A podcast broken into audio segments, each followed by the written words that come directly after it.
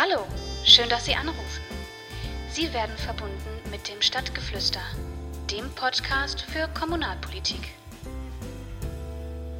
Herzlich willkommen zu einer neuen Episode vom Stadtgeflüster.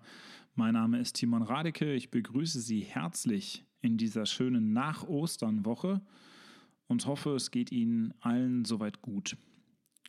Unser Podcast beschäftigt sich heute damit, was Isolation und Quarantäne was Social Distancing und Beschneidung persönlicher Freiheit mit Menschen machen. Eigentlich sind diese Situationen, in denen wir uns momentan befinden, der Nährboden für christliche Nächstenliebe. mit dem jungen Vikar Christian Schmidtke spreche ich deswegen auch darüber, wie es um die Kirchen in der Krise steht und ob jetzt nicht der richtige Moment dafür ist, sich auch als Glaubensgemeinschaft neu zu erfinden. Außerdem spreche ich mit dem Polizeipräsidenten der Polizei Bochum, mit Herrn Lukat, darüber, wie sich die Polizei in Zeiten der Krise selbst schützt und wie der Alltag der Beamtinnen und Beamten selbst von der Krise beeinflusst wird. Wie werden die Kontaktsperren überwacht und hält sich die Mehrheit der Menschen nach Einschätzung der Polizei daran? Und hier kommt die Lage aus Herne. Mit heutigem Stand sind 106 Menschen mit Covid-19 infiziert. 50 davon sind allerdings auch schon wieder genesen. Wir haben uns in den vergangenen Wochen immer damit ein Stück weit aufgebaut, dass aus unserer städtischen Gemeinschaft kein Mensch dem Virus zum Opfer gefallen ist. Dabei wussten wir aber auch immer, dass es nur eine Frage der Zeit sein würde, bis auch wir in Herne den ersten Todesfall zu beklagen haben müssten. Diese traurige Gewissheit hat sich gestern bestätigt. Mit 45 Jahren ist ein Herner gestern am SARS-CoV-2-Virus gestorben. In diesen Momenten erübrigen sich alle Erklärungsversuche, ob Vorerkrankungen oder Risikogruppe. Man denkt an die Angehörigen, an Eltern, Ehefrau und Kinder, die von heute an ohne Sohn ohne Ehemann oder Vater leben müssen. Dann wird einem klar, dass die Zahl von über 2000 Toten nur in Deutschland eben viel mehr ist als nur eine Ziffer. Sie ist ein Symbol für eine traurige Gewissheit darüber, dass jeder Zahl eine Geschichte mit Familien, Erfahrungen und Erinnerungen zugrunde liegt. Jeder dieser Menschen wurde unter Schmerzen geboren, von den Eltern behütet aufgezogen hat erste Schultage, erste Küsse und vielleicht Hochzeiten erlebt und die Hoffnung auf ein erfolgreiches und langes, vor allem aber gesundes Leben wird einem dann mit Gewalt entrissen. Josef Stalin, einer der größten Verbrecher des 20. Jahrhunderts, soll einmal gesagt haben, der Tod eines einzelnen Mannes ist eine Tragödie, aber der Tod von Millionen nur eine Statistik.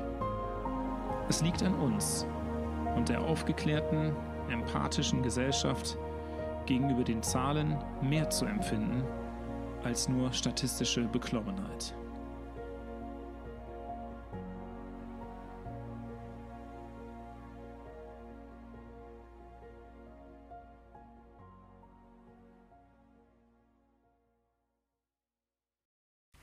Ähm, die Covid-19-Zahlen in unserem Land zeigen einige positive Tendenzen. Dazu haben maßgeblich die Bürgerinnen und Bürger äh, unseres Landes, das heißt also wir alle beigetragen.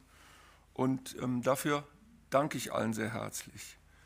Schön ist, dass unsere Anstrengungen Erfolge zeigen, also lassen wir uns äh, auch bitte dafür belohnen, lassen Sie uns nicht nachlassen beim Einhalten der Regeln. Nach wie vor, wer kann, der möge zu Hause bleiben und wer sein Zuhause verlässt, der möge Abstand halten. Das ist eine wichtige Forderung, die uns bislang geholfen hat und das wird auch weiter so sein. Und halten Sie bitte alle, halten wir bitte alle die Hygieneregeln ein. Das wird auch in der Zukunft wichtig sein, um äh, die Ausbreitung der Covid-19-Pandemie abzuschwächen bzw. zu verlangsamen. Haben Sie die Stimme erkannt? Diese Stimme gehört Lothar Wieler. Er gilt derzeit als das Krisengesicht in Deutschland. Tag für Tag informiert er uns als interessierte und teilweise verängstigte Bürgerinnen und Bürger über die aktuellen Zahlen, die dem Robert Koch Institut vorliegen. in nüchterner und humorloser, ja fast schon typisch deutsch akkuraten Art liest dieser Mann jedes Mal aufs neue Zahlen vor und wurde auch in den vergangenen Wochen nicht müde zu betonen, dass diese Krise am Anfang stehe, dass man vieles nicht sagen könne. Und doch, Sie haben es gerade gehört, Anfang der Woche klang es erstmals anders. Erstmals sprechen wir darüber, dass die Zahlen der Neuinfektionen rückläufig sind, dass es positive Tendenzen gibt und die Zahl der Intensivbetten, stand jetzt, ausreichend ist. Seitdem befinden wir uns auf der Suche nach einer Exit-Strategie. Wie können wir aus dem Lockdown des öffentlichen Lebens aussteigen? Welche Maßnahmen sind angebracht und wann? Vorgestern meldete sich die Leopoldina, die Deutsche Akademie der Naturforscher, mit einem Papier zu Wort, nachdem sie sich für einen Schulstart in den unteren Klassen aussprach. Dem entgegen zieht das RKI zu Felde, das Robert Koch Institut, und plädiert für den Schulstart der Abschlussklassen. Im nächsten Moment und von der Furcht getrieben, etwas verpassen zu können, melden sich die Ministerpräsidenten verschiedener Länder und machen Vorschläge. CDU-Ministerpräsident Laschet lässt in einem Pressestatement verlauten, man müsse zu einer geregelten und vernünftigen Normalität zurückkehren. Man solle jetzt gemeinsam einen Weg für alle Bundesländer beschließen und dann vor Ort flexible Lösungen finden. Im nächsten Moment äußert sich der linken Ministerpräsident Ramelow und warnt davor, die Debatte politisch auszuschlachten, und schon tobt ein Überbietungskampf um die wahre Religion und die richtige Exit-Strategie. Während viele Deutsche laut Meinungsforschungsinstituten der Meinung sind, lieber etwas länger zu warten, um eine zweite Welle wirklich zu vermeiden, sollten sich die führenden Politiker dieses Landes vor allem in dem üben, was zugegebenermaßen uns Politikern parteiübergreifend am wenigsten liegt. In Geduld und Zurückhaltung. Und dann, wenn eine Entscheidung getroffen wurde, diese klar, eindeutig und mit einem Plan der Umsetzung auch zu vertreten.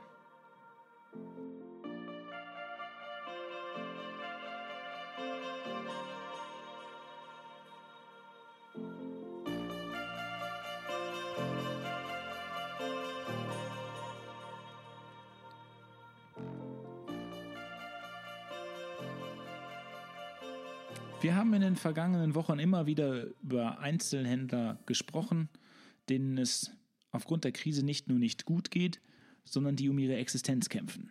Ich selbst erlebe es im täglichen Leben. Was bleibt mir übrig, wenn ich das Buch, das Kabel oder die Kaffeemaschine nicht mehr im Elektrofachmarkt um die Ecke oder im Buchladen in der Innenstadt kaufen kann? Richtig. Ich kaufe es im Internet und lasse es mir liefern. Und zwar von unserem besten Freund, von Amazon. Der Konzern, über den neben Apple, Google und Facebook am meisten geschimpft wird, weil er aufgrund von Schlupflöchern in Europa wenig bis keine Steuern zahlt. Und doch, in der Krise ist dem normalen Käufer das egal.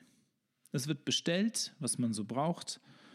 Und so ist es nicht verwunderlich, dass Amazon derzeit das Geschäft seines Lebens macht, beziehungsweise das Geschäft des Lebens seines Gründers, nämlich Jeff Bezos. In nur zehn Tagen hat der Konzern ca. 100 Milliarden Euro an Marktwert zugelegt und sein Geschäftsführer ist um ca. 10 Milliarden Euro reicher geworden. Zur Einordnung. Die Hilfen der Bundesregierung zur Unterstützung kleiner Unternehmen durch die Corona-Soforthilfe beläuft sich nach Angaben des Bundesfinanzministeriums auf 50 Milliarden. Wenn also irgendjemand daran zweifelt, dass in einer solchen Krise immer auch Chancen liegen, der sollte sich einmal Amazon genauer ansehen.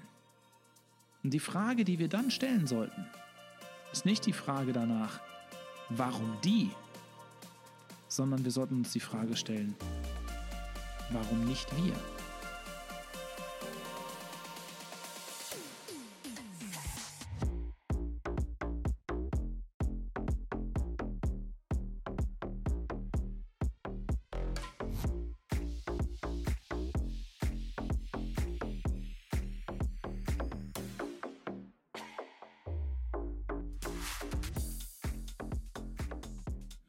Selten klaren Aussagen hat sich der ehemalige US-Präsident Barack Obama mitten in der Corona-Krise zu Wort gemeldet.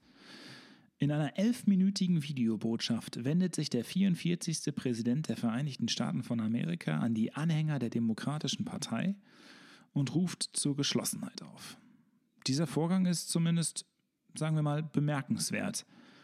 Hatte Obama doch bisher stets seinem eigenen Credo Folge geleistet, sich mit Äußerungen über die aktuelle Politik seines Amtsnachfolgers zurückzuhalten. The kind of leadership that's guided by knowledge and experience. honesty and humility, empathy and grace. That kind of leadership doesn't just belong in our state capitals and mayor's offices, it belongs in the White House.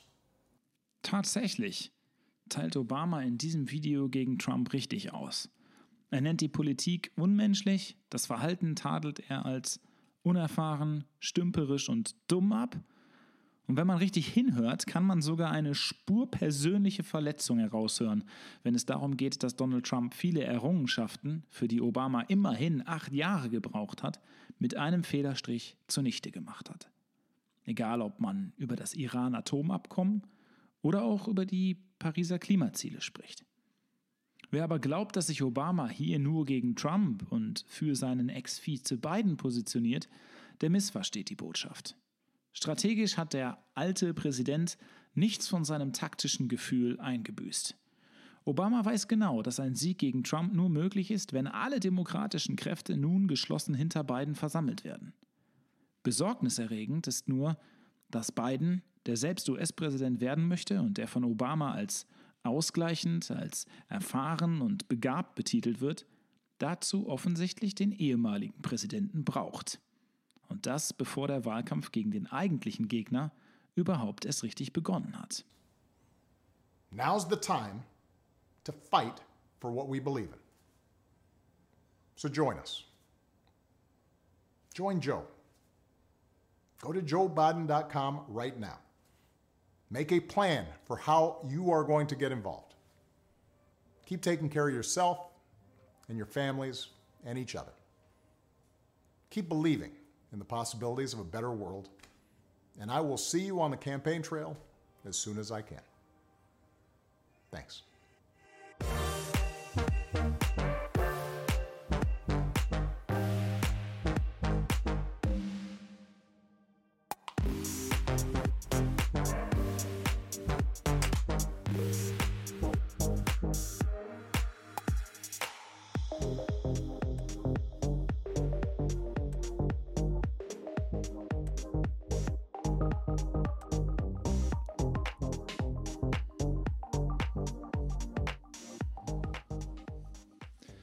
In der Krise wachsen wir zusammen, oder? Wir erkennen wieder die Bedeutung des Miteinanders, des Aufeinander Achtgebens und des Füreinander Daseins. Eigentlich alles Grundzüge des christlichen Miteinanders. Demnach müsste eigentlich die Kirche fröhliche Urstände feiern. Ein Comeback wie aus dem Bilderbuch. Menschen, die sich in der sozialen Isolation wieder der inneren Einkehr zuwenden, die ihren schon lange verloren gegangenen Glauben wiederfinden und damit auch den Weg zu Gott und zu ihrer Kirche. Tatsächlich, so scheint es, verschläft die Kirche in dieser Zeit mit den Pfunden zu wuchern, die sie nun mal hat, mit ihren Werten für ein gesundes und gelingendes, für ein empathisches Miteinander. Darüber spreche ich heute mit Vikar Christian Schmidtke. Der ursprünglich aus dem Sauerland stammende Vikar hat im Alter von 31 Jahren im Jahr 2018 die katholische Dionysius-Pfarrei, ich sag mal, übernommen und versucht seither neue Wege zu gehen.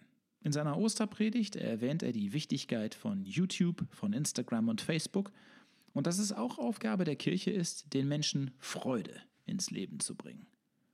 Kommt diese moderne und junge Sichtweise auf den Glauben angesichts der Nachrichten aus den letzten Jahren vielleicht zu spät? Darüber wollen wir uns jetzt unterhalten. Hallo, Herr Schmidtke. Hallo, Herr Radinge. Herr Schmidtke, ich grüße Sie. Herr Schmidtke, wie sieht die Lage aus bei Ihnen? Die Kirchen sind geschlossen, können Messen nicht gehalten werden. Wie ist die Lage momentan? Ja, die Kirchen sind nicht geschlossen, aber Gottesdienste werden halt nicht gefeiert. Ne? Das ist, äh, wir haben uns entschieden von Anfang an, als die Gottesdienste ausfielen, vor einigen Wochen, dass wir unsere Kirchen aber nochmal bewusst aufmachen wollen und Mhm. erleben, jetzt auch gerade über die Ostertage, auch vom Sonntag schon, auch vor Ostern, was den Leuten das dann doch irgendwie bewegt, wie sie das bewegt, dass sie in die Kirchen kommen. Also ein Beispiel, am Sonntag vor Ostern werden ja immer diese Palmbüschel geweiht und die haben wir dann in der Livestream-Messe gesegnet und dann wurden die in die offenen Kirchen verteilt und innerhalb von 45 Minuten war das war wie Ausverkauf von Klopapier. Also auch die Katholiken können horten. Nur andere Dinge. Sehr gut. genau, aber ganz viele sind leer ausgegangen, ja. Genau. Okay, das heißt also, das heißt also, ihre, ähm, äh, ihre Kirchen sind geöffnet. Das heißt, als Gläubiger kann ich in die Kirche gehen, ich kann dort beten. Ja, Ähm, wir haben nee, die großen, großen Kirchen geöffnet, also Ja. da, wo es auch irgendwie möglich ist, dass auch jemand da ist zum Auf- und Abschließen. Das ist, äh, wir Ja. haben zehn Kirchen, katholische Kirchen in Herne und äh, sechs davon sind äh, täglich von 9 bis 17 Uhr mindestens Mhm. geöffnet. Okay.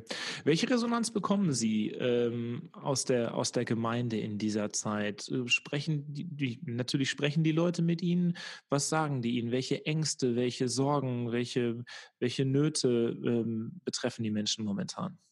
Ja, äh, ich habe es ähnlich der Zeitung letzte Woche gesagt. Ich habe selten so viele ehrliche Telefonate geführt wie die letzten Wochen, weil es sehr um, es geht nicht um das, was uns sonst so wichtig ist, also um die Dinge, um die wir gerne streiten, so ja und ringen und, und sagen, müssten wir mal anschauen und so. Nein, jetzt geht es um viele klare Entscheidungen und um viele Fragen, die einfach auf einmal sehr das eigene Leben betreffen. Also Leute, die sagen, meine Enkel kommen mich nicht besuchen. Ich habe kein Internet, ich kann ihre Livestream-Gottesdienste bei YouTube am Sonntag nicht gucken. Das fehlt mir. Ja? So, also auch wirklich, wo man merkt, ja, die Leute, bei allem, was auch im Moment wirklich fehlt und was uns auch wirklich äh, ja auch äh, existenziell auf einmal angeht, ja, wenn wir merken, dass unser Leben sich so verändert, merke ich, dass es sehr ehrliche Gespräche sind. Und Mhm. da ist das Telefon und das Handy und die E-Mail im Moment für viele echt äh, heilsam. Sie haben gerade schon gesagt, dass Sie mit den, mit den Menschen viel telefonieren, dass Sie momentan viele Telefonate führen.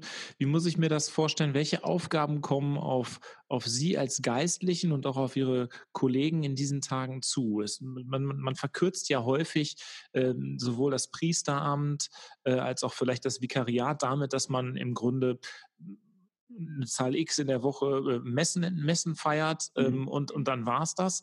Ähm, das ist ja mitnichten der Fall, sondern vermutlich wird sich Ihr Aufgabenbereich ja, ja viel breiter gestalten. Welche Aufgaben kommen auf Sie momentan auch im Rahmen so einer Krise zu? Mhm. Also es sind ja viele Freunde, die auch anrufen oder Familie, die dann sagen, ach, jetzt hast du ja Zeit. Ne? Ja. Und, ähm, am Anfang habe ich auch gedacht, naja, wenn wir dann so den ersten Sturm haben, also die ersten Aushänge in den Kirchen hängen haben und die Leute informiert haben, dann wird es wahrscheinlich ruhiger, weil viele Termine wegfallen. Aber es hat sich einfach verändert, dahingehend, dass es jeden Tag neue Aufgaben gibt. Ich kann das gar nicht so im Speziellen immer sagen. Also es gibt halt Anrufe, da fragt jemand, äh, ob es noch Ostertüten gibt. Wir haben ja diese Ostertüten gepackt mit so, ich sag mal, ein Survival-Kit für Ostern, so, um Ostern zu feiern. Und dann äh, bringt man halt nochmal eben eine vorbei und stellt die vor die Tür. Das sind so jetzt ganz konkrete Dinge. Oder auch das, was wir in Zusammenarbeit mit dem ökumenischen Mittagstisch der Kreuzkirchengemeinde und die katholische Kirchengemeinde haben ja den ökumenischen Mittagstisch. Äh, Und daraus sind, ist ja die Idee entstanden, die die Evangelien im Moment sehr betreiben, äh, die, die Corona-Tüten. Ja? Also äh, Tüten einfach an Familien zu verteilen oder an Menschen zu verteilen, die im Moment zur Risikogruppe gehören, die einfach Hilfe brauchen. Äh, ich wohne in Herz Jesu über dem Pfarrheim und unten drunter weiß ich, sind diese Tüten gepackt. Und das ist dann manchmal sehr konkret. Also, Mhm. dass man einfach ins Auto steigt und man zwei, drei Tüten wieder wegfährt und irgendwie immer so ganz andere Abläufe des Tages hat als sonst. Ja? Genau. Was bringt einen jungen Menschen dazu, äh, in der katholischen Kirche Priester werden zu wollen? Also gerade im 21. Jahrhundert. Sie hören die Frage wahrscheinlich relativ häufig, aber in, einem- in, einem, in einem Zeitalter, in dem, in dem sich viele junge Menschen, ich meine, wir sind ja fast ein Jahrgang, habe ich gelesen. Mhm. Ähm, Sie sind 86, ich bin 85er Jahrgang, das Ja. heißt, wir kommen so mehr oder weniger aus der gleichen Alterscharge. Ja. Und ähm, in, in einer Zeit, in einer Zeit oder in einem Zeitalter, in dem Menschen dem, dem, sagen wir mal, dem materiellen Wohlstand und dem wirtschaftlichen Wohlstand, sagen wir mal, ähm, sich vielleicht eher zugeneigt fühlen als dem seelischen Wohlstand. Was bringt einen jungen Menschen dazu, dann in dieses Amt zu gehen? Mhm. Ich war natürlich also durch die Jugendarbeit einfach in der Kirche irgendwie beheimatet. Habe ja. da Freunde gehabt, wir, also meine erste Clique, ich sag mal so 50, 60 Prozent waren auch irgendwie Messdiener und trotzdem haben wir natürlich am Dorfplatz unser erstes Bier damals getrunken. Ja, also das, ja. Ja, das läuft ja alles normal.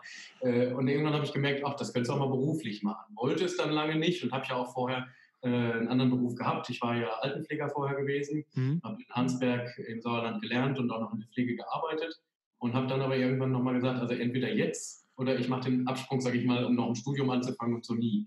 Und dann habe ich halt gesagt, okay, dann probiere ich es. Und so habe ich studiert und dann die Jahre über ist das dann gereift, dass ich gesagt habe, okay, ich kann mir vorstellen, das auch zu machen. Das heißt, Sie haben auch die Erfahrung gemacht, gerade auch durch den, durch den Beruf des Altenpflegers, welche Bedeutung eigentlich der, der, der tägliche, sagen wir mal, der tägliche Kontakt mit Menschen und der soziale Umgang mit Menschen hat, selbstverständlich. Ähm, jetzt haben wir dieses Social Distancing, von dem alle sprechen. Das heißt also, es ist ja eigentlich absurd, dass das Beste für die Menschen ist, wenn sie keinen sozialen Kontakt haben. Also mhm. ähm, wie erleben Sie das auch aus Ihrer Perspektive? Was bedeutet dieses Social Distancing für die Menschen und für die Gesellschaft, die gerade jetzt unter den Umständen leben müssen? Ja, ich erlebe ich kann das natürlich auf einer Gemeindeebene hier sagen, weil ich da jetzt seit zwei Jahren in Herne bin bald im Sommer und merke natürlich, dass die Menschen hier sehr traurig sind, dass sie nicht zusammenkommen können. Also da geht es ja nicht nur um fromme Sachen in der Kirche, sage ich mal, sondern alleine geht es um den Seniorenkreis, den ich montags eigentlich immer kurz Hallo sage, wenn ich zum Auto gehe. Ja, dann winke ich da immer mal rein und merke, die treffen sich jetzt nicht. Und da sind halt viele alleine. Und wenn man die jetzt spricht am Telefon, dann ist das eher schmerzhaft. Es ist zwar, ich habe schon den Eindruck, dass es flächendeckend ein Verständnis gibt dafür, weil es ja dann schützt und so weiter, ja, aber äh, trotzdem, es bleibt ja auch was, was, was Leeres da. Ja. Und dieses Leere zu benennen, ist, merke ich, ist im Moment für viele sehr schwer. Und ich glaube auch, dass es gerade über Ostern ist mir nochmal neu aufgefallen, dass es nicht nur so ein Fest ist, was wir irgendwie als Christen feiern, sondern dass es auch allgemein doch auch ein sehr großes Familienfest ist, was ich so aus meiner Brille nie so hatte. Ich habe immer gedacht, naja, Weihnachten ist so das Familienfest in Deutschland, ob man jetzt gläubig ist oder nicht gläubig.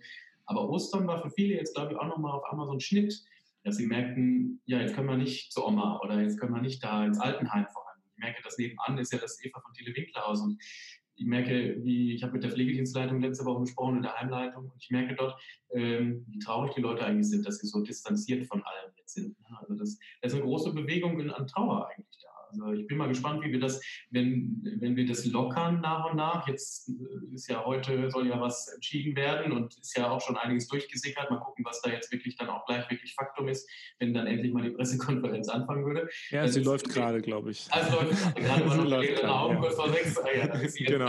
ja, aber ich bin gespannt, was das macht mit den Menschen, wenn, wenn, ja. äh, wenn sie dann wieder aus dieser Distanz zur Nähe kommen sollen.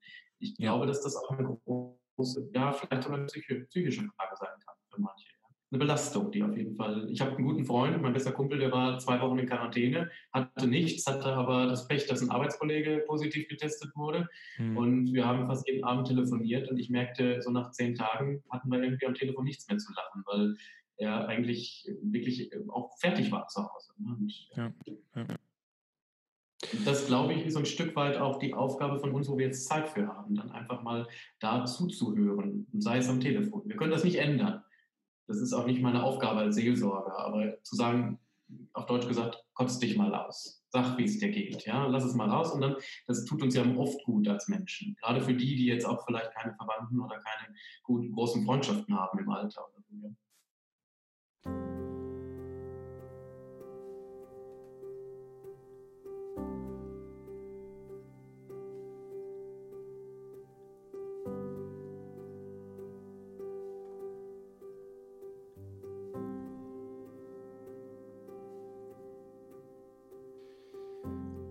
Kirche verliert zunehmend an Mitgliedern.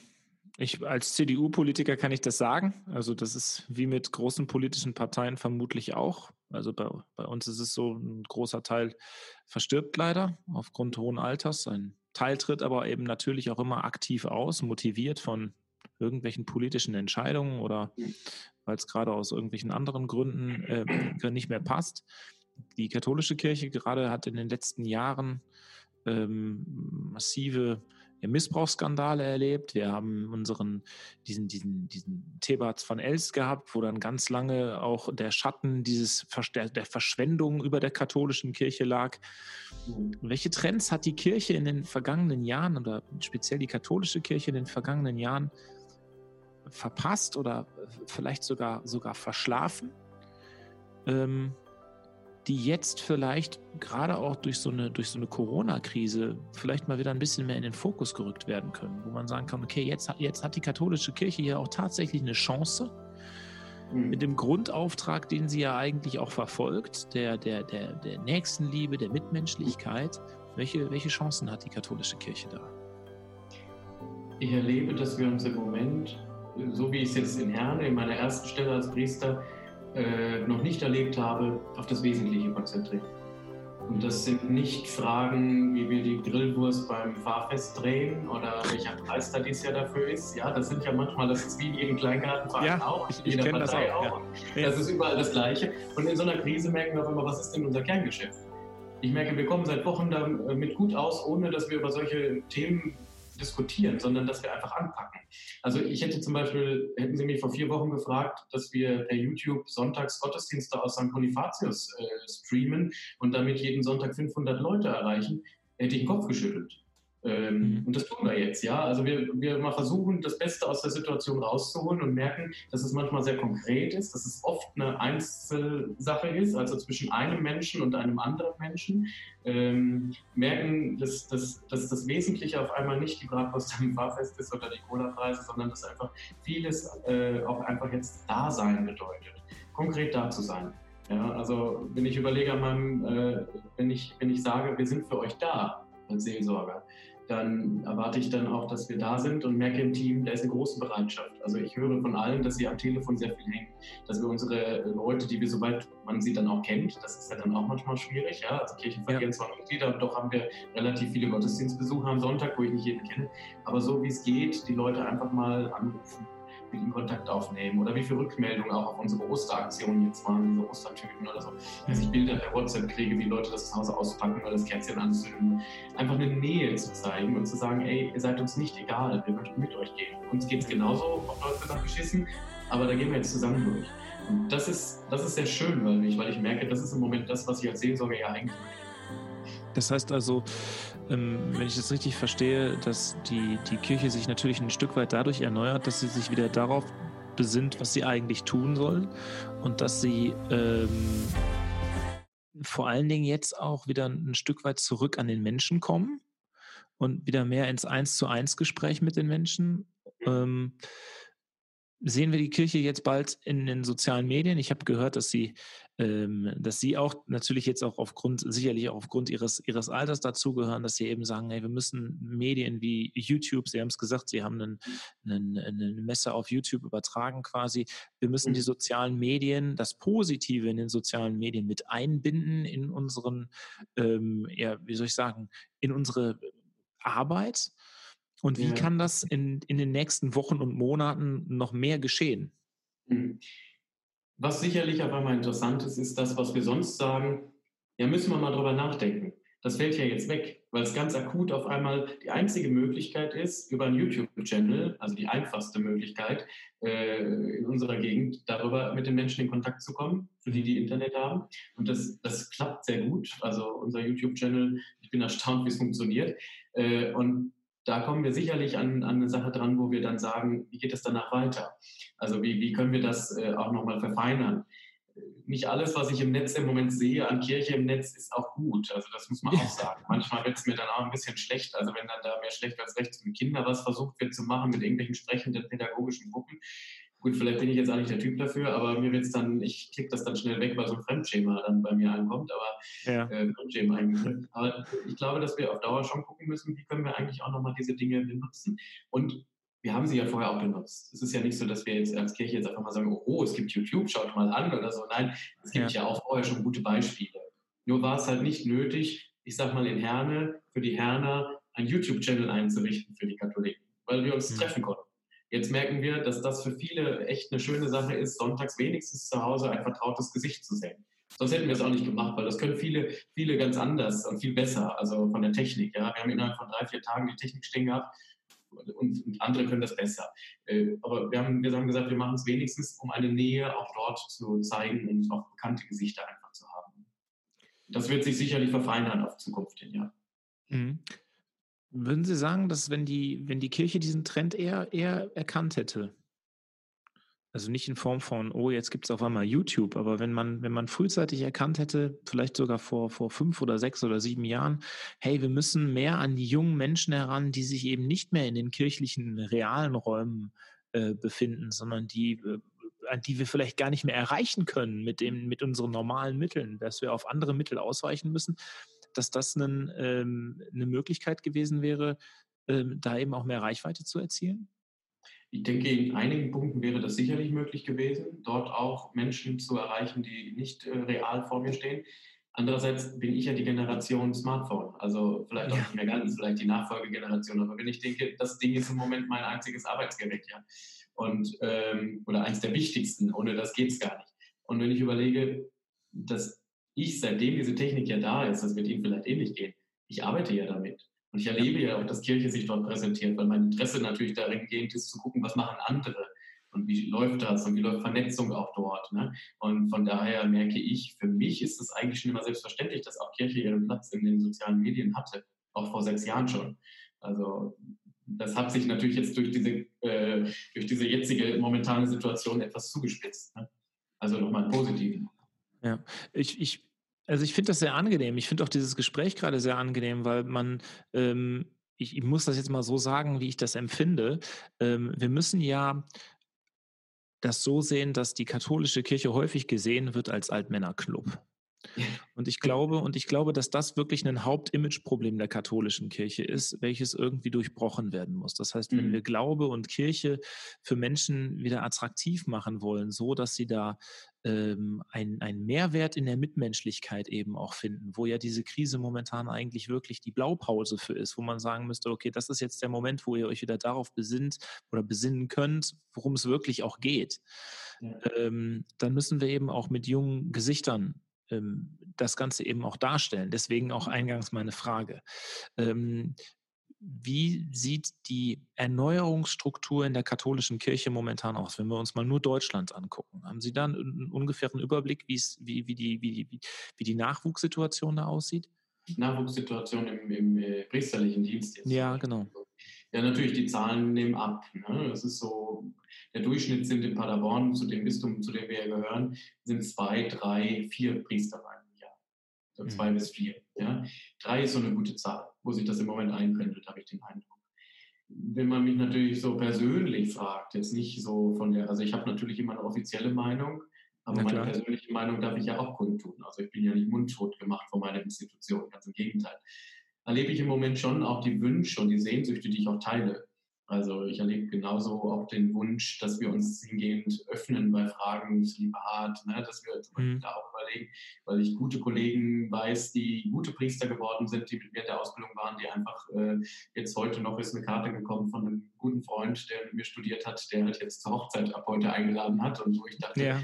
du wärst auch ein guter Pastor geworden. Ne? So, und ja aus dem Grund des Zölibats halt nicht, äh, wird er das nicht. Und das, da ist auch meine Sehnsucht, dass wir da hinkommen, dass wir da Freiheiten schaffen.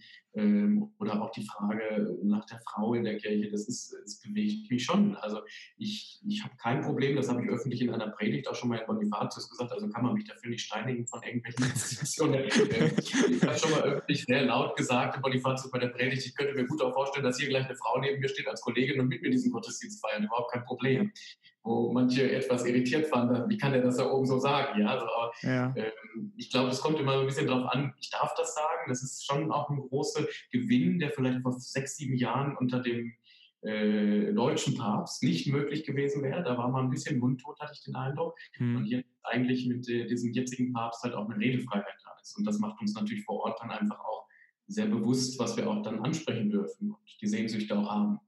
Man sollte nur die Hoffnung nicht jetzt so hoch gleichsetzen. Also das, weil das mhm. ist eine Institution, die weltweit agiert. Und da merke ich, das ist so ein bisschen schwierig. So ein Global Player verschiebt sich nicht so schnell. Also das, das ja. Ja, ja. Herr Schmidtke, ich wünsche Ihnen weiterhin viel, viel Erfolg in Ihrer täglichen Arbeit, dass Sie den Menschen weiter ähm, helfen können, an entsprechenden Stellen auch Trost spenden können und ähm, hoffe, dass Sie, äh, dass Sie durchhalten, auch in dieser schweren Zeit, die jetzt vielleicht noch kommt. Und äh, danke mich für dieses nette, spannende und sehr interessante Gespräch. Dankeschön. Nicht zu danken, gerne immer wieder. Tschüss. Tschüss.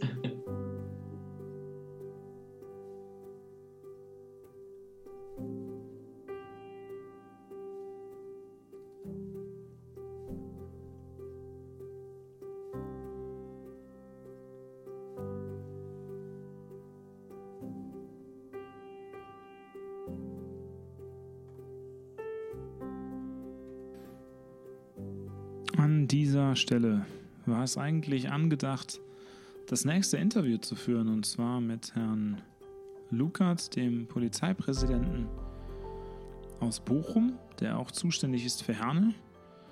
Und wir haben uns heute verabredet und haben miteinander telefoniert. Und ähm, bei diesem Telefonat ist leider Gottes die Verbindung abgebrochen, sodass ich an dieser Stelle ganz gerne einfach mal von dem Gespräch mit dem Polizeipräsidenten berichten möchte. Aus dieser Situation heraus. Das äh, Gespräch hat heute eine ähm, ja, gute halbe Stunde gedauert und wir haben über verschiedene wichtige Themen gesprochen.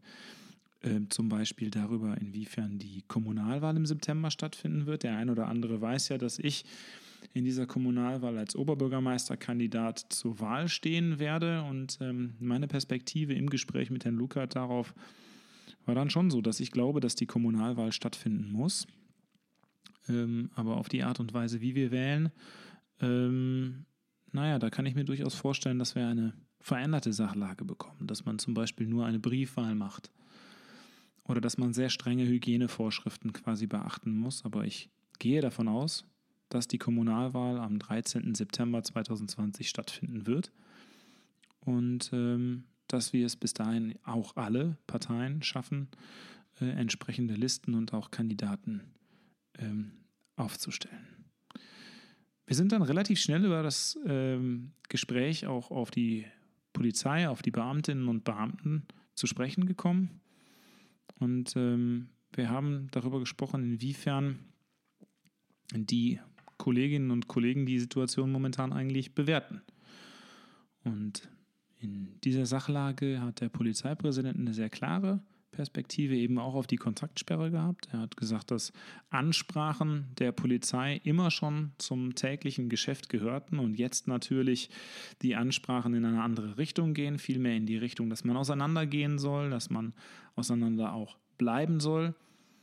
Und er hat aber eben auch geäußert, dass er den Eindruck hat, dass der größte Teil der Bürgerinnen und Bürger verstanden hat, worum es geht und dass diese Kontaktsperren beziehungsweise die Vorgaben auch zur Distanzierung eben auch eingehalten werden. Er hat natürlich klar gemacht, dass es immer auch Menschen gibt, die sich selbst ein wenig ausleben wollen und sich selbst in den Mittelpunkt stellen. Er sagt aber auch, gerade diese Diskussionen, die wir anfangs noch erlebt haben zum Thema Corona-Partys, fänden jetzt in dem Maß nicht mehr statt. Lukas hat gesagt, die Menschen haben verstanden, dass ihre Pflicht darin besteht, Sicherheit für ihr Umfeld direkt umzusetzen.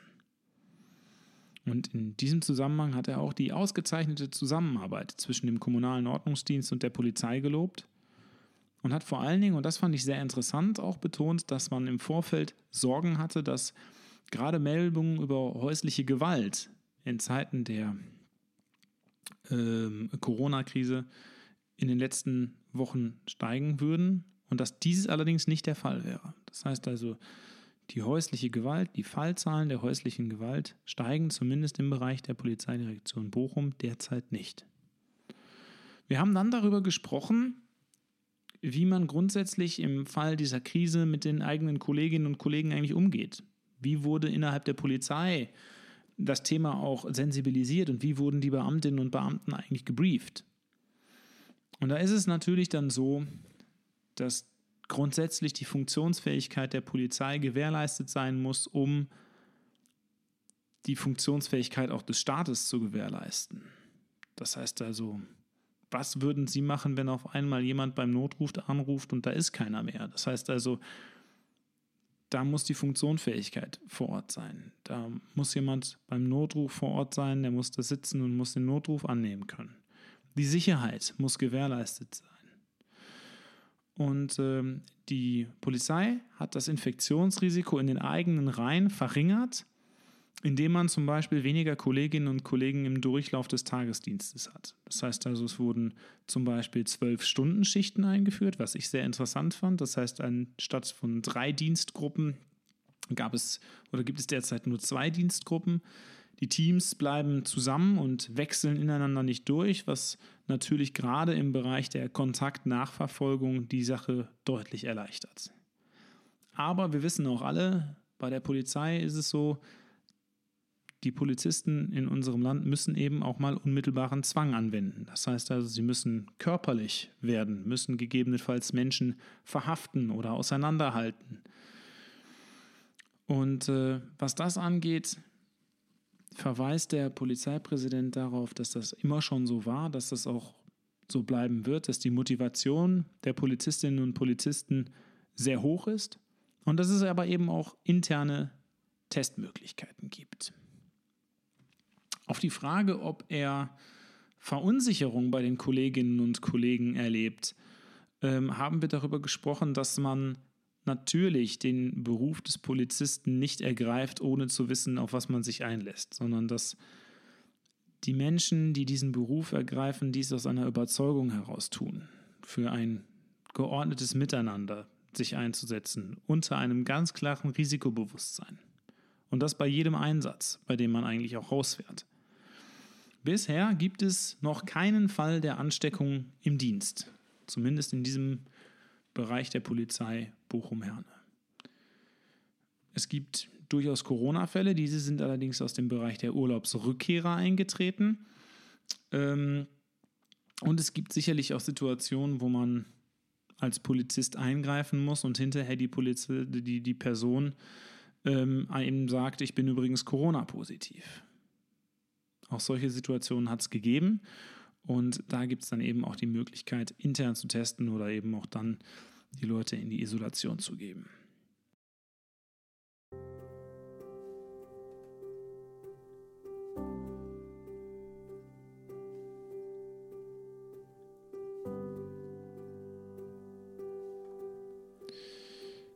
Wie sieht es aus mit der Ausstattung und mit der Sicherheitsausrüstung unserer Polizei? Da sieht es tatsächlich so aus, dass zusätzliche Ausrüstung vorhanden ist, dass die auch verfügbar ist, dass die Polizei den Empfehlungen des Robert Koch Instituts Folge leistet. Das heißt, die Distanzen werden möglichst eingehalten. Es sind Mund-Nasen-Schutzmasken, aber auch FFP-Masken vorhanden und diese Mittel können bei Bedarf dann eben auch angelegt werden. Es gibt momentan eine sehr enge Abstimmung unter den verschiedenen Behördenleitungen und diese Abstimmung sagt momentan aus, dass die Polizei im täglichen Dienst auf Masken verzichtet. Wir sprachen darüber, wie sich unsere Gesellschaft verändert und wie er als Polizeipräsident auch die Auswirkungen der Corona-Krise auf unsere Gesellschaft analysieren würde.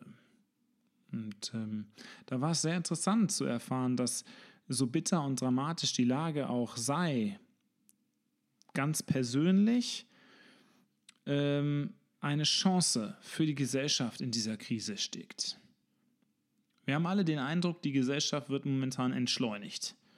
Und man spürt einen gesellschaftlichen Zusammenhang, der ähm, ein, als Zusammenhalt zwischen Solidarität und Unterstützung ähm, anzusehen ist. Es gibt auf einmal Menschen, die spielen Musik vor Altenheimen, Menschen, die gehen für andere Menschen einkaufen und unterstützen auf diesem Wege es scheint momentan so, als, und darüber haben wir ja auch vorhin mit ähm, Herrn Schmidtke gesprochen, dass man sich auf andere Werte besinnt dieser Tage. Menschen akzeptieren, dass man nicht zusammen auftritt und dass man Abstand wahrt. Und da, wo man vorher beim Einkaufen in der Schlange gedrängelt hat, weil es einem nicht schnell genug ging, da wartet man jetzt mit Geduld. Man hat gegenseitiges Verständnis offenbar.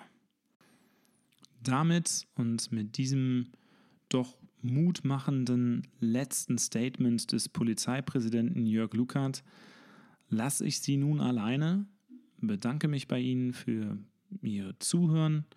Das war diese Episode des Stadtgeflüsters für diese Woche. In der nächsten Woche spreche ich mit Michael Muscheid von der Westdeutschen Allgemeinen Zeitung über den Journalismus in Zeiten von Corona. Und bei mir zu Gast wird sein Tilman Kuban, der Bundesvorsitzende der Jungen Union. Und mit dem spreche ich darüber, worüber wir momentan ähm, alle diskutieren, über Schule, über Abschlüsse, Schulöffnungen und die Pläne der Bundesregierung. Ich wünsche Ihnen eine schöne Restwoche. Bleiben Sie gesund, bleiben Sie mir gewogen. Ich grüße Sie ganz herzlich. Bis dahin.